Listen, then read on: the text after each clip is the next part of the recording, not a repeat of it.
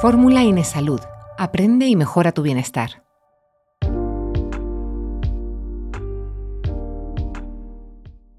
Para centrar la atención sanitaria en los pacientes y que estos tengan una mayor autogestión de sus enfermedades, es importante conocer sus expectativas, escucharlos, respetar sus valores y preferencias y ofrecerles una atención integral.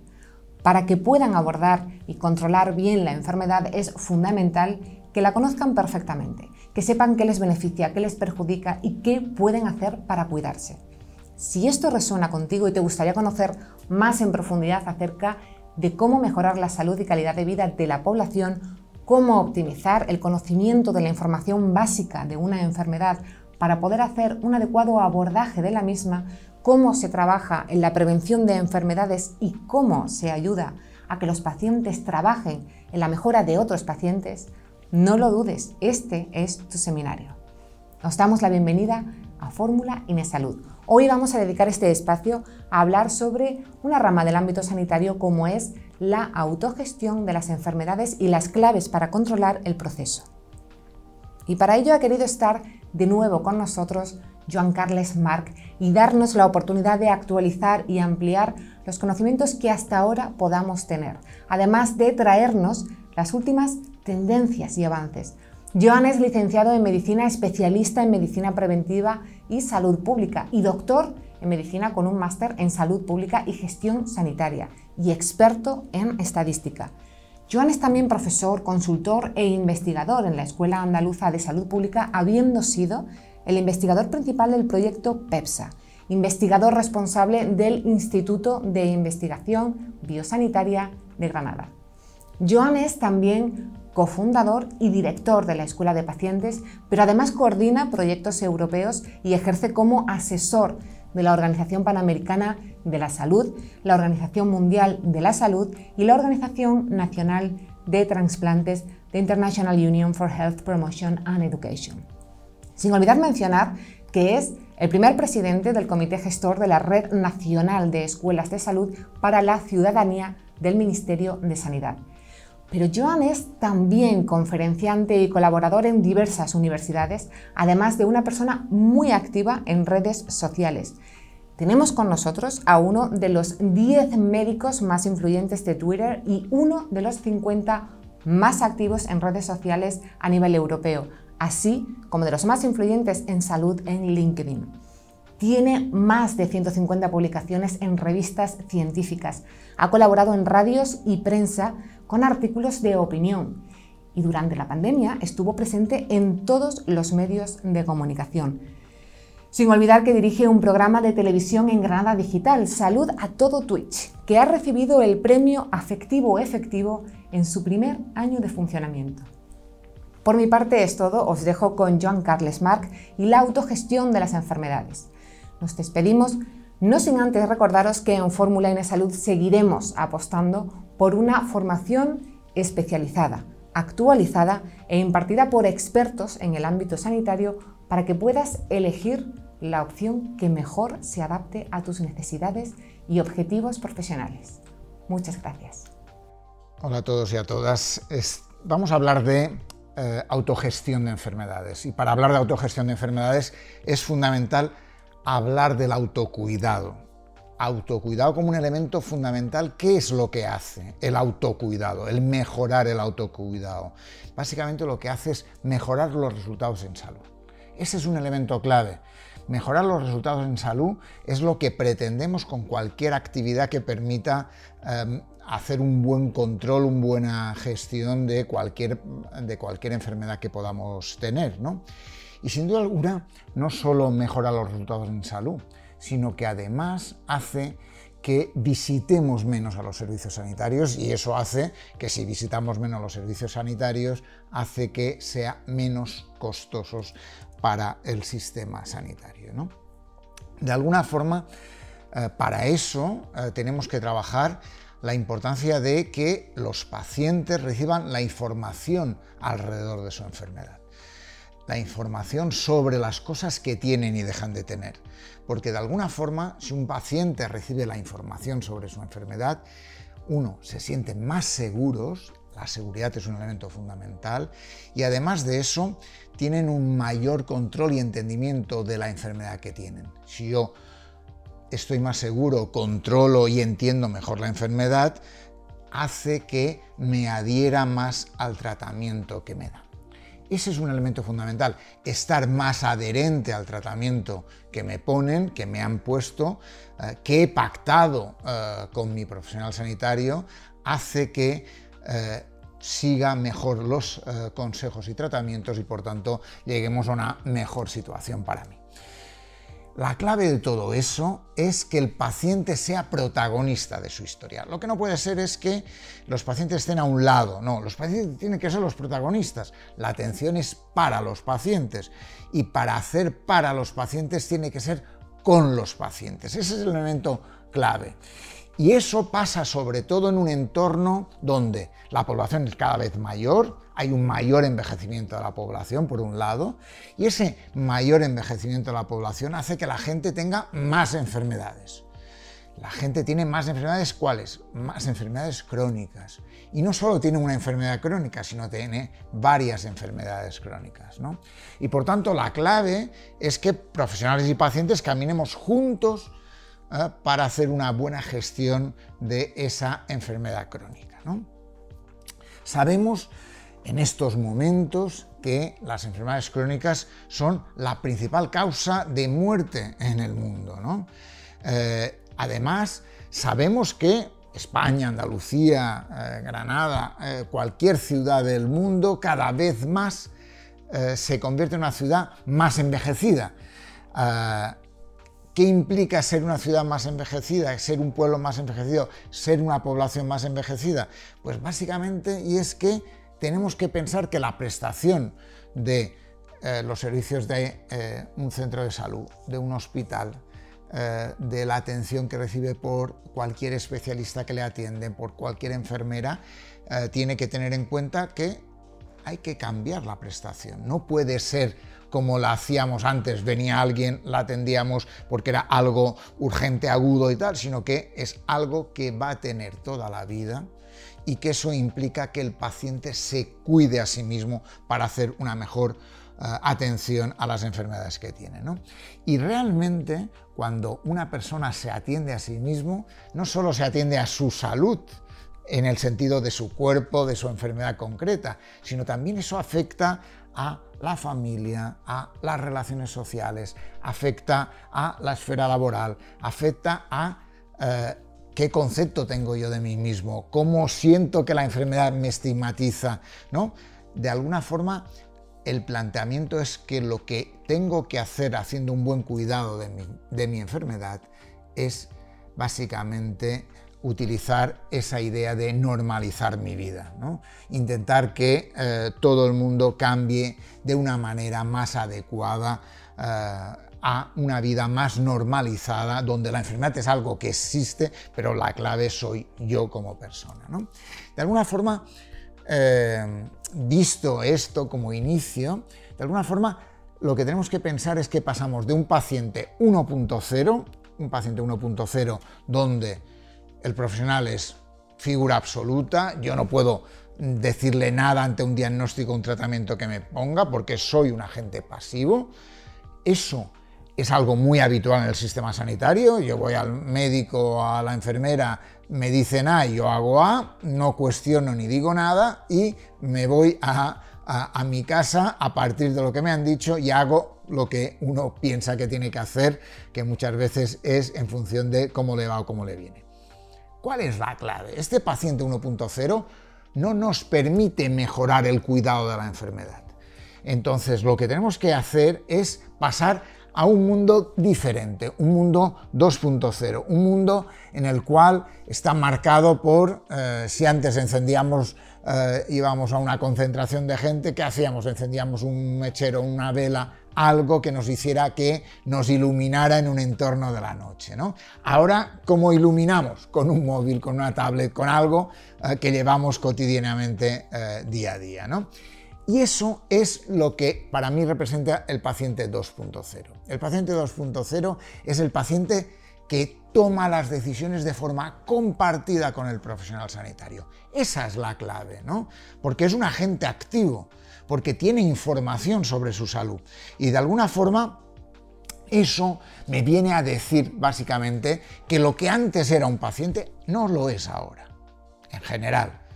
Hay pacientes iguales que antes que ahora, ¿no? es, evidente, pero cada vez más los pacientes necesitan otras cosas, piden otras cosas, sienten otras cosas y por tanto eh, tenemos que plantearnos un mundo totalmente diferente. Un mundo basado en el respeto a los valores, preferencias, necesidades de los pacientes. Yo espero que el, profesional me atienda, me escuche, valore lo que pienso. ¿eh? Primera cuestión, pues respeto como elemento fundamental. Y segundo, espero que me dé una atención integrada, con una información buena, con una buena comunicación, con una buena educación, con un buen apoyo emocional. Básicamente diría, información, formación y apoyo emocional es algo clave que un paciente recibe para poder cuidarse mejor. Ese es el elemento clave en este momento para la autogestión de las enfermedades eh, que en este momento tenemos. ¿no? Por tanto, de alguna forma, dicho de otra forma, estamos en un mundo donde el papel de los pacientes hay que empoderarlo. Empoderarlo, darle poder a ese paciente para poder ayudarle a una mejor atención, para una mayor participación en la toma de decisiones que le afecta.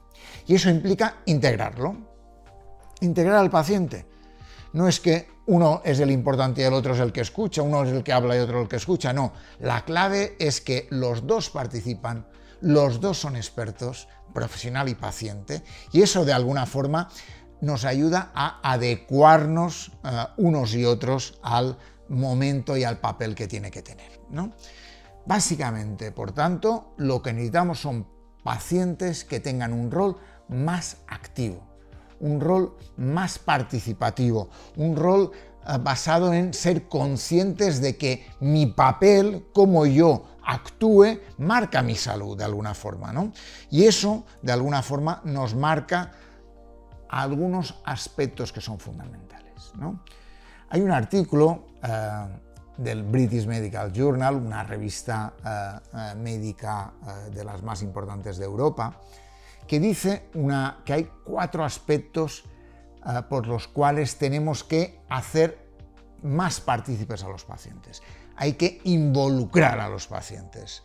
Esos cuatro aspectos son muy claros. Uno, por ley y por ética, la ley dice que el papel de los pacientes tiene que ser más activo por ética, por, por una cuestión de que si yo trabajo contigo, lo normal es que tú también me digas qué es lo que sientes, esperas y deseas, por tanto, por ley y por ética. Segundo, porque la gente cada vez tiene más conocimiento, más información, y ese conocimiento e información hace que pida más cosas, ¿no?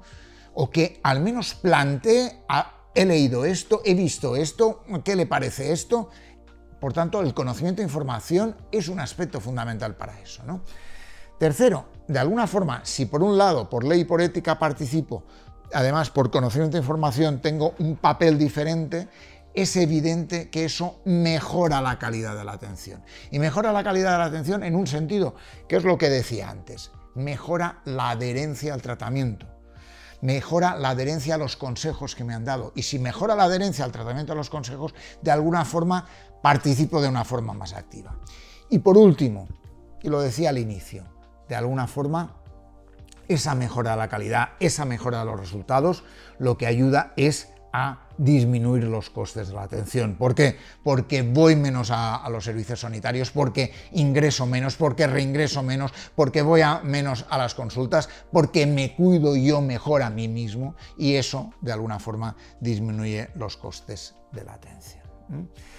Dicho de otra forma, la clave que unos y otros tenemos que tener claro es que tenemos que dejar que los pacientes ayuden a ese proceso. No es que tienen que ir de la mano de un profesional que les tiene que decir todo lo que tienen que hacer, no. La clave es que dejemos que los pacientes ayuden.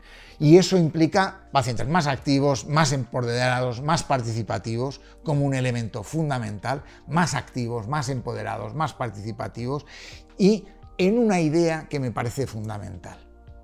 Hoy en día no es el que el, poder lo tiene el profesional eh, y el paciente es un mero espectador, un mero agente pasivo, como decía antes, sino que en estos momentos el poder y el conocimiento nacen de cualquier sitio.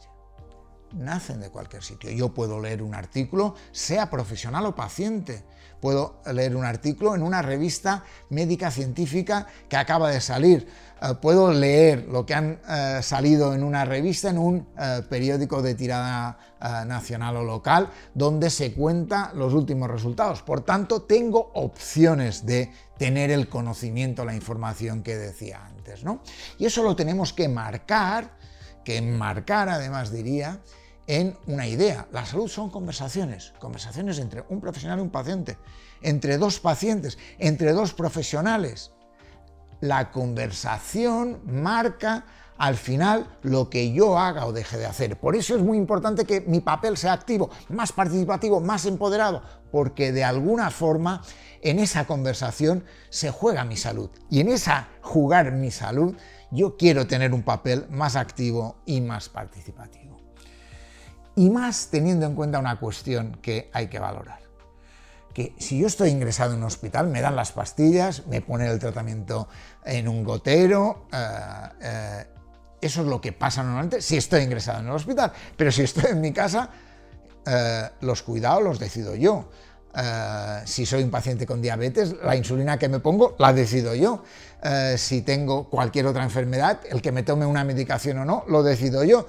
Si voy a correr o como A o B, lo decido yo. Por tanto, los cuidados sanitarios son míos, que luego lo contrasto con el profesional pero los cuidados del día a día son míos y por tanto, y más diría, fijaos, el 98% de los cuidados que necesita un paciente con diabetes lo hace el propio paciente. Fijaos, el propio paciente. Por tanto, cuanto mejor formado e informado, mucho mejor. Cuanto más activo sea, mucho mejor. Cuanto más participe en la toma de decisiones, mucho mejor. Porque si participa en la toma de decisiones, sentirá que la decisión es suya. Esa es la clave para poder avanzar en una historia. Y más, y más cuando sabemos que si el paciente no quiere hacer algo, no lo hará. Por tanto, cuanto más sea partícipe de la toma de decisiones, cuando más haya trabajado con el profesional en la decisión eh, a tomar, más eh, decisiones tomará cercanas a él. Esa es la clave para poder avanzar. Y esa clave implica eh, trabajar con los pacientes. Si recordamos las preposiciones a, ante, bajo, cabe, con, esa es la clave. Con. Cuidado, después del con viene contra. Cuidado, no. Contra no. Con. Porque además digo con porque muchas veces es sin, ¿eh? que también es otra preposición que utilizamos habitualmente. Eh, dicho de otra forma, lo que vengo a decir que cualquier paciente, cualquier profesional que ayuda a un paciente, para poder controlar la enfermedad de ese paciente, ¿qué necesita? Necesita conocerla bien, necesita saber qué le beneficia y qué le perjudica. Necesita saber qué necesita para cuidarse bien. Por tanto, primer elemento fundamental, conocer saber beneficios y perjuicios y además saber qué necesita para cuidarse. ¿no? Eso, saber estas cosas, ¿qué hace? Que permite a un paciente tomar las riendas de su salud, porque sabe cómo cuidarse, sabe que le beneficia y que le perjudica, y de alguna forma tiene todos los elementos para esto me cuido yo porque sé qué hacer, sé lo que tengo que hacer y sé cómo tengo que hacerlo. ¿no? Y en ese sentido, ¿Qué necesito? ¿Qué profesional necesito? Necesito un médico, una enfermera, un trabajador social, un fisioterapeuta, cualquier profesional sanitario, un psicólogo, lo que sea, que me enseñe también a cuidarme. Cómo tengo que utilizar la dieta, cómo tengo que, eh, cómo hago, si hago o no actividad física, cómo tomar adecuadamente eh, la medicación, qué complicaciones puedo tener en función de lo que haga o, deje de hacer, cómo puede venir, puedo prevenir la aparición de otras enfermedades. Es decir, por tanto, esos aspectos son básicos y fundamentales. ¿no? Por tanto, eh, primera cuestión, conozco eh, mi enfermedad, sé los beneficios y perjuicios que tiene, sé cómo cuidarme. Tomo las riendas, tengo un profesional, una profesional que me ayudan a saber qué hacer y de alguna forma, además, ¿qué tengo? Pues tengo otros pacientes que me pueden ayudar también. Ese es un elemento clave.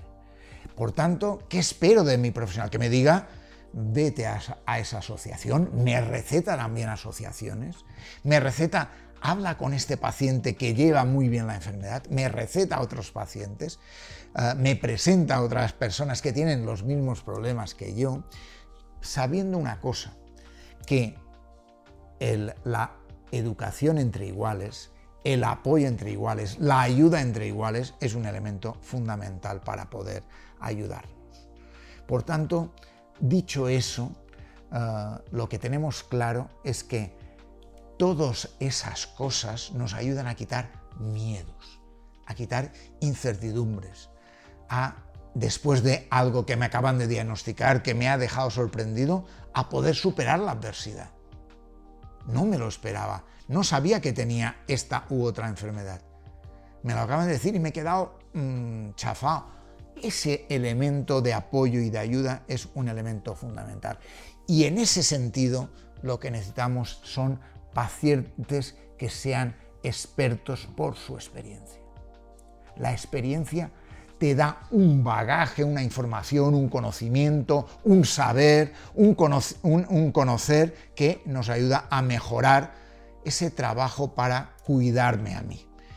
Y vuelvo a decir, hacerlo entre iguales, de igual a igual, entre familiares, entre cuidadores, ayuda mucho mejor si además es con el apoyo de los mejores eh, profesionales. Y eso es lo que trabajamos en esta autogestión de las enfermedades en proyectos como los proyectos de paciente experto, paciente activo, en Andalucía la Escuela de Pacientes, que es un método dinámico, participativo, en que la gente, eh, los profesores de esa escuela son los propios pacientes. Esa es la clave. Porque de alguna forma me ayuda a afrontar mi vida, mi enfermedad de una manera eh, diferente. Y esa eh, formación entre iguales, con un enfoque positivo, huyendo de esa idea de eh, hay que medicalizar la vida. No, por favor, hay que huir de la medicalización de la vida. Eh, por tanto, la clave es que yo soy un experto también, porque conozco mi enfermedad, sé que me va bien y que me va mal. He hablado con otros pacientes y me han ayudado a, también a, conocerlo, a sentirlo. Eh, también yo doy claves que pueden ayudar al profesional a tener más conocimiento y de alguna forma tengo un poder que de alguna forma me ayuda a mejorar mi vida. Todo eso, todo ese proceso hasta aquí, para mejorar la autogestión de la enfermedad, para ayudarme a ser más activo y más participativo, a conocer mejor la enfermedad, a cuidarme mejor, lo hacemos trabajando tres cosas fundamentales. Uno, las emociones. Algo que no se trabaja en, una visita. Eh, las emociones cómo afrontar la adversidad, cómo afrontar el duelo. Me acaban de decir que tengo un cáncer. ¿Cómo lo afronto eso? Las emociones son muy importantes. El miedo, la incertidumbre, la idea, la importancia de afrontar las ideas en positivo. Eh, el tema de trabajar mi autoestima, la sensación de que me han estigmatizado y me, me dicen que... No, fundamental, ¿no? La importancia de las emociones autoestima, eh, el hecho del pensamiento positivo, la importancia de superar el duelo. Me acaban de hacer un diagnóstico de una enfermedad y por tanto hay que saber afrontar la adversidad de la mejor manera posible, gestionando de forma adecuada las emociones. Por tanto, primer elemento, las emociones es algo que hay que trabajar, porque lo emocional se escribe en nuestro cerebro y de alguna forma necesitamos trabajar lo mejor en ese sentido. Segunda cuestión, un paciente tiene que mejorar su autocuidado, sus activos para la salud. Y sus activos para la salud no es eh, la medicación va por un lado, pero luego hay otras cosas que me sirven para mejorar mi salud. Mi alimentación, mi actividad física, pero también otras cosas. El hecho de aprender a hacer risoterapia, musicoterapia, a cuidarme estéticamente en función de la enfermedad que tengo, a saber relajarme, a saber aprender a meditar. Todas esas cosas ayudan a mejorar mi salud también. ¿Cuáles? Las que me sirvan a mí. No a todo el mundo le sirven las mismas cosas. Cada paciente es un mundo. Cada paciente tiene que valorar qué cosas le ayudan más o menos. ¿no? Por tanto, ya tenemos dos cosas. Una, las emociones, afrontar el duelo, la adversidad, pensamiento positiva, mi autoestima, mi estigma que me marca. Dos, autocuidado de mi enfermedad, dieta, ejercicio físico, meditación, risoterapia, eh, cuidados estéticos, etc. Y tres, el tercer aspecto fundamental, el apoyo entre iguales. La ayuda de un igual. La ayuda de alguien que pasa lo mismo que yo. Alguien que le funciona lo que está haciendo, ¿no? De alguna forma, ¿qué espero de alguien que tiene una misma enfermedad? Que me ayuda, que me anime, que me dé claves eh, para que le sirven a él o a ella, que me aporte otra información que pueda leer y que me permita conocer mejor cómo afrontar esa enfermedad que tenemos los dos eh, de forma activa. De alguna forma es ayudarme a ser más activo, ¿no? Y, y eso, fijaos, y ese aspecto lo hemos vivido con la pandemia. En la pandemia eh, casi no podíamos ir al hospital, no podíamos ir a un centro de salud, teníamos que estar en casa, eh, teníamos que estar confinados al principio del año 2020. Eh, todo el mundo recuerda esos momentos tan complicados para la vida de, esta, de este país. Pero fijaos, las personas que son activas, participativas, que se han formado, que tienen formación, información y apoyo emocional, que participan en programas como el de la Escuela de Pacientes, ¿qué es lo que tienen? Tienen la mochila cargada. La mochila cargada de información, de apoyo emocional, de formación de un igual, de eh, esas emociones que sé trabajarme eh, yo conmigo mismo. Es decir, que de alguna forma todo eso ayuda a generar una mochila que me ayuda a mejorar mi cuidado, mi autocuidado y a mejorar mi gestión de la enfermedad. Por tanto, ese es un elemento fundamental para poder avanzar en la información, la formación y el apoyo emocional que necesita cualquier paciente. Y esa es la clave de una buena autogestión de la enfermedad, que tiene que conocer un paciente del profesional y que la ayuda de paciente a profesional, de profesional a paciente y entre pacientes es un elemento clave para poder avanzar. De alguna forma, visto uh, toda esta introducción uh, larga que he hecho, me permite llegar a qué hacen proyectos como la Escuela de Pacientes. ¿no? La Escuela de Pacientes es un proyecto que trabaja con talleres presenciales. Nosotros trabajamos con pacientes, pacientes que van a ser formadores de otros pacientes. Un paciente que es formador necesita unas claves de, para hacer mejor la formación. Qué cosas son importantes para cuando yo me reúna con otros pacientes puedan hacer un trabajo mejor, aprendan mejor, se ayuden mejor entre ellos, permita un avance fundamental. Por tanto, talleres presenciales entre uno y otro. Pero también hacemos talleres virtuales, no, no solo presenciales, está claro, ¿no?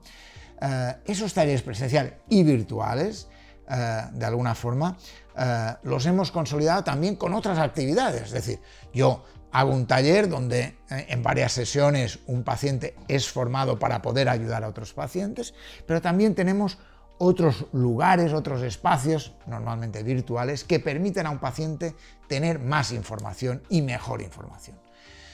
Generamos ventanas abiertas, generamos videochats, entrevistas a profesionales a partir de preguntas que nos envían los pacientes, que además se envían eh, esos consejos a través de Twitter para que también sean eh, Twitter Views. Eh, de alguna forma hacemos jornadas con pacientes donde participan profesionales y pacientes para que aprendamos algo más sobre esa enfermedad. Hacemos concursos o congresos que permitan que la gente sepa qué bulos hay en salud o qué eh, intervenciones ayudan a alfabetizar más a la población.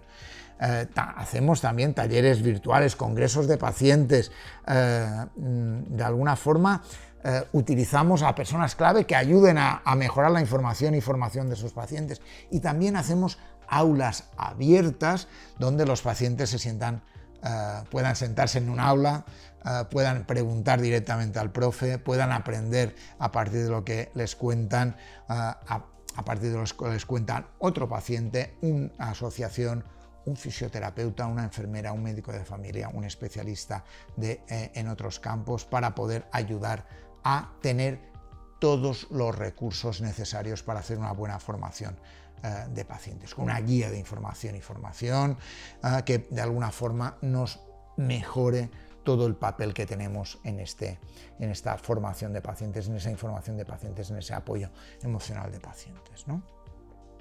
Pero he dicho antes que lo hacemos de forma presencial, también virtual, hemos visto congresos, talleres, aulas, etc. Y de alguna forma todo viene a decirnos que lo 2.0 debe apoyar lo 1.0. Antes hablaba de lo 2.0 como un tipo de pacientes, pero también hay un 2.0 recursos que uno puede tener.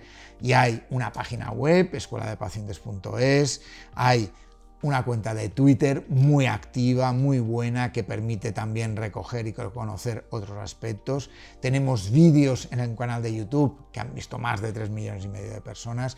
Tenemos un canal de Facebook donde hay muchas interacciones diarias. Tenemos un canal de WhatsApp donde informamos de las actividades.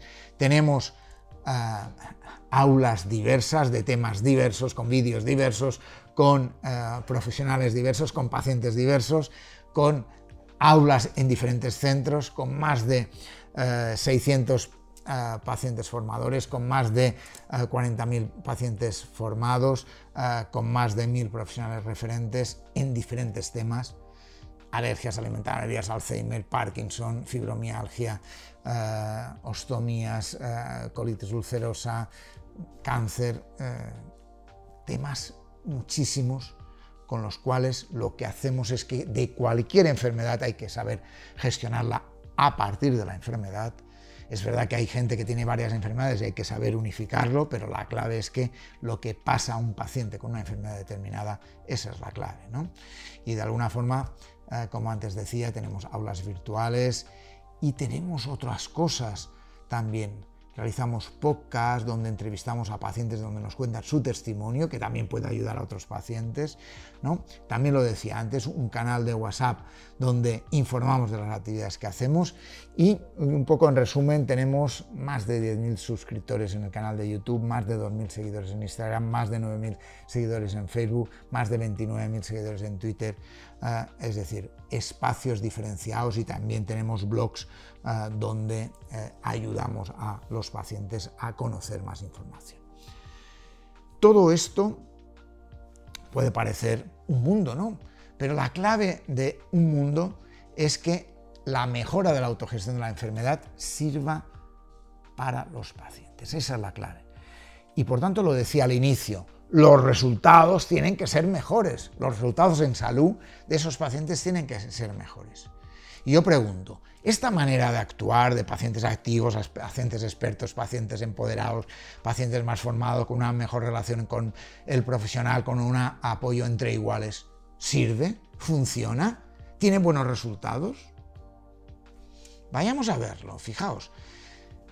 Los resultados que tenemos de los estudios que hemos hecho en la escuela de pacientes nos dicen, uno, que mejora la relación médico-paciente, dos, que aumenta la confianza de, con el profesional que tenemos y con uno mismo, tres, que incrementa la autoestima, lo decíamos antes, la importancia del el trabajo de las emociones, cuarto, que incorpora más rápidamente hábitos de vida saludable, ¿eh? sobre alimentación, sobre ejercicio físico, ¿eh? que además disminuye el número de visitas eh, al centro de salud de forma muy importante. Y sobre todo, ¿de quién más? De los hiperfrecuentadores, de los que van mucho al centro de salud, que disminuye el número de ingresos al hospital. Fijaos, muy importante. disminuye el número de urgencias. Y no solo hace eso, mejora el cumplimiento terapéutico, la adherencia terapéutica, hace que los pacientes sigan más los consejos. ¿Por qué? Porque son más activos, porque son más participativos, porque han participado de la decisión sobre su salud. ¿no? Y de alguna forma, fijaos, en un entorno donde se habla tanto de la salud mental, disminuye el número de, depresiones y disminuye el número de bajas laborales. mucho, ¿eh? Muy buenos resultados, ¿no? Pero de alguna forma, fijaos, estudios anteriores eh, de otros países nos dicen que un paciente más activo, más empoderado, más formado, tiene menos reingresos hospitalarios a los 30 días del alta. Fijaos, casi 12, casi 15 puntos entre uno y otro. Por tanto, importante ser más activo. Dos, sufren menos errores médicos, 16 puntos menos. Tres, mejoran la coordinación de los profesionales que me atienden, eh, casi 30 eh, puntos menos. Fijaos, por tanto, resultados espectaculares. Tiene una mejor comunicación con el profesional sanitario que les atiende, casi 35 puntos menos. Y además tienen mayor confianza en el sistema sanitario, eh, casi 45 puntos menos. Fijaos, qué importante. Reingresos, errores, eh, comunicación, coordinación, confianza. fantástico, ¿no? Por tanto, resultados extraordinarios. Dicho de alguna forma, lo que tenemos que hacer es que los pacientes cada vez sean más activos, porque si son cada vez más activos, no solo disminuyen las visitas, sino que además mejoran los resultados en salud. Esa es la clave, como decíamos antes. ¿no? Y por tanto, dicho de alguna forma, los pacientes toman más correctamente la medicación. Vuelvo a recordar esa frase que decía Keylori, si un paciente no quiere hacer algo, no lo hará. Fíjense, por tanto, toman más correctamente la medicación. Uno, hacen una dieta más saludable. Tres, reconocen los signos de alerta. Uy, me va a pasar algo porque noto algo que no termina de funcionar y puedo prevenir, por ejemplo, una hipoglucemia, una bajada de azúcar de una forma ah, más rápida y más adecuada. ¿no? Por tanto, de alguna forma, una mejor gestión de la enfermedad que mejora mi capacidad mi autoeficacia, me siento capaz, me siento capaz de manejar mi enfermedad. Ese es el elemento clave, me siento capaz y además me siento con ánimo, con menos miedo, con más apoyo, con más sentimiento de que puedo yo con ello, ¿no? Por tanto, eh, de alguna forma, no me marca la vida, no me hace estar preocupado todo el día por mi enfermedad. De alguna forma me siento capaz de afrontar mi enfermedad de una manera adecuada. No, no solo eso, mejora mis relaciones sociales y familiares porque no estoy tan preocupado por mi enfermedad. No vivo solo por mi enfermedad, vivo mi vida y la enfermedad es algo que está ahí también. Pero vivo mi vida y de alguna forma eso mejora las relaciones sociales y familiares de mi enfermedad.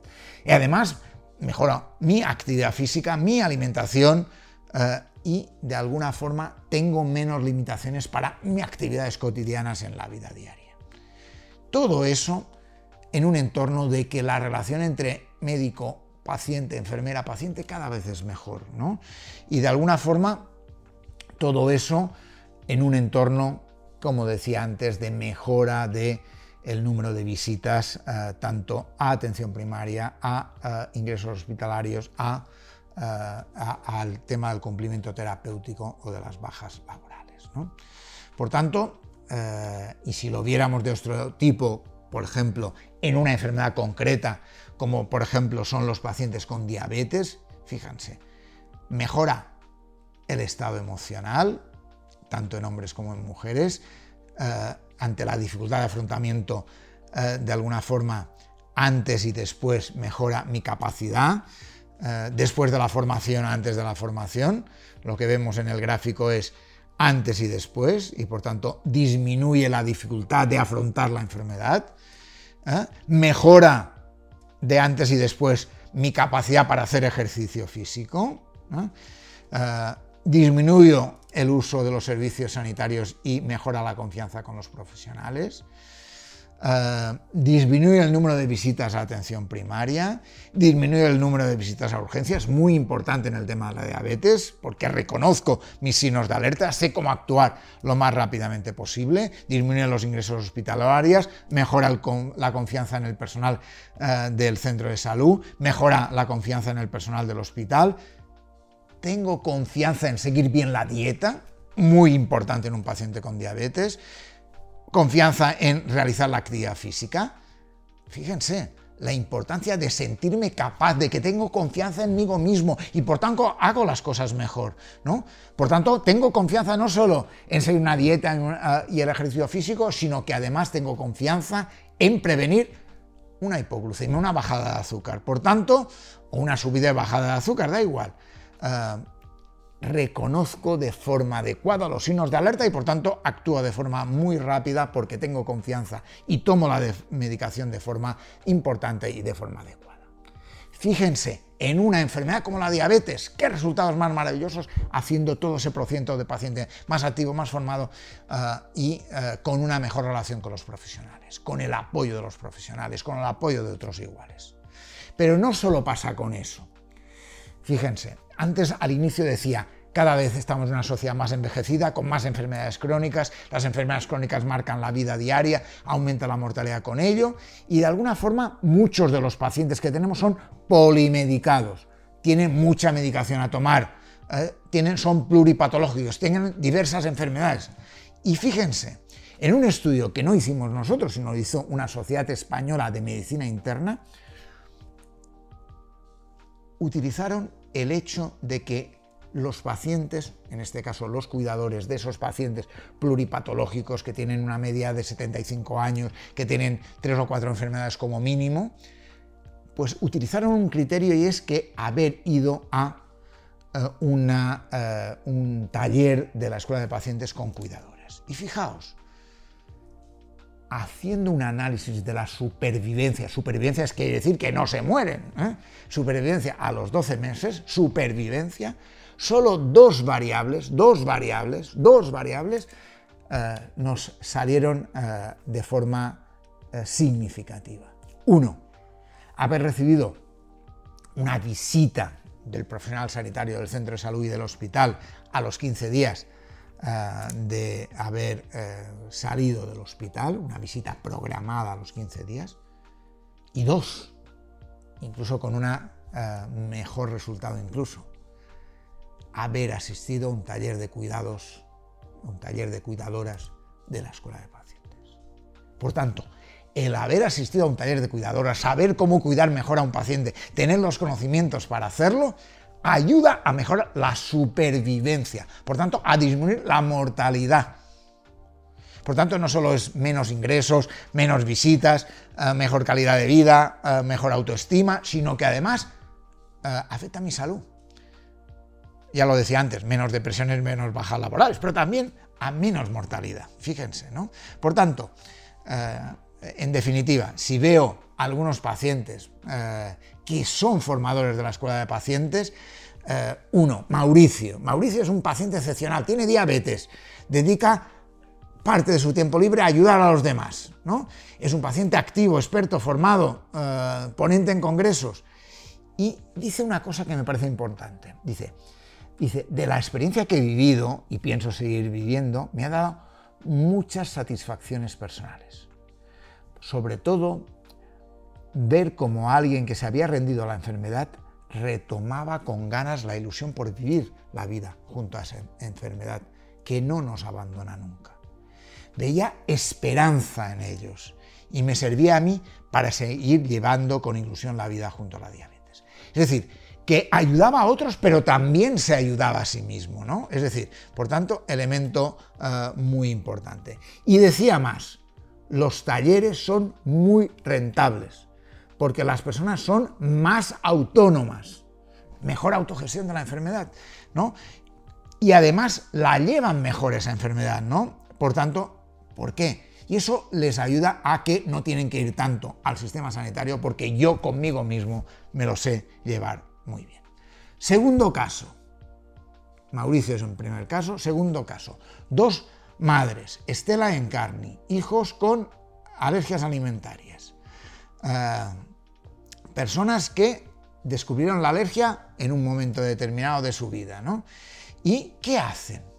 Fíjense, asesoran a cocineros, monitorizan, ayudan a otros pacientes, a otras madres, a qué hacer, ayudan a los profesores en los colegios, eh, asesoran a la, escuela de, pacientes, apoyan a profesionales sanitarios, porque hay cosas de las alergias alimentarias que si no las has vivido no lo sabes, ¿no?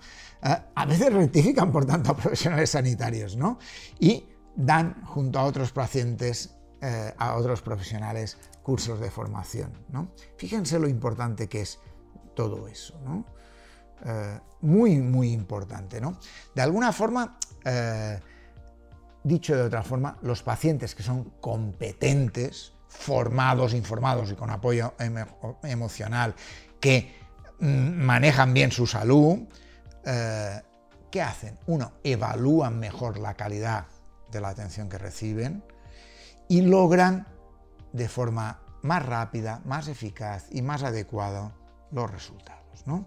Eh, por tanto, no solo eso, sino ayudan a mejorar la sostenibilidad del sistema sanitario ¿ah? en un entorno de participación y respeto, en un entorno de decisiones compartidas, en un entorno de pacientes expertos como manera de acercar el mundo ah, de los pacientes a la gestión de las enfermedades. De alguna forma, la idea de aprender de la experiencia. Son los pacientes son expertos de la experiencia y por tanto no pueden ser el recurso menos utilizado del sistema. Tienen que ser un recurso a utilizar, a ayudar, a favorecer, a potenciar a otros pacientes desde el rigor, desde la emoción y desde la confianza. Esos tres aspectos, rigor, metodología, hacerlo científicamente de forma adecuada. Emoción, la vivencia, el testimonio como elemento fundamental. Y confianza en mí mismo y pensando en el futuro, eso es un aspecto fundamental. Porque la gente aprende cuando quiere, cuando encuentra algo que le motive.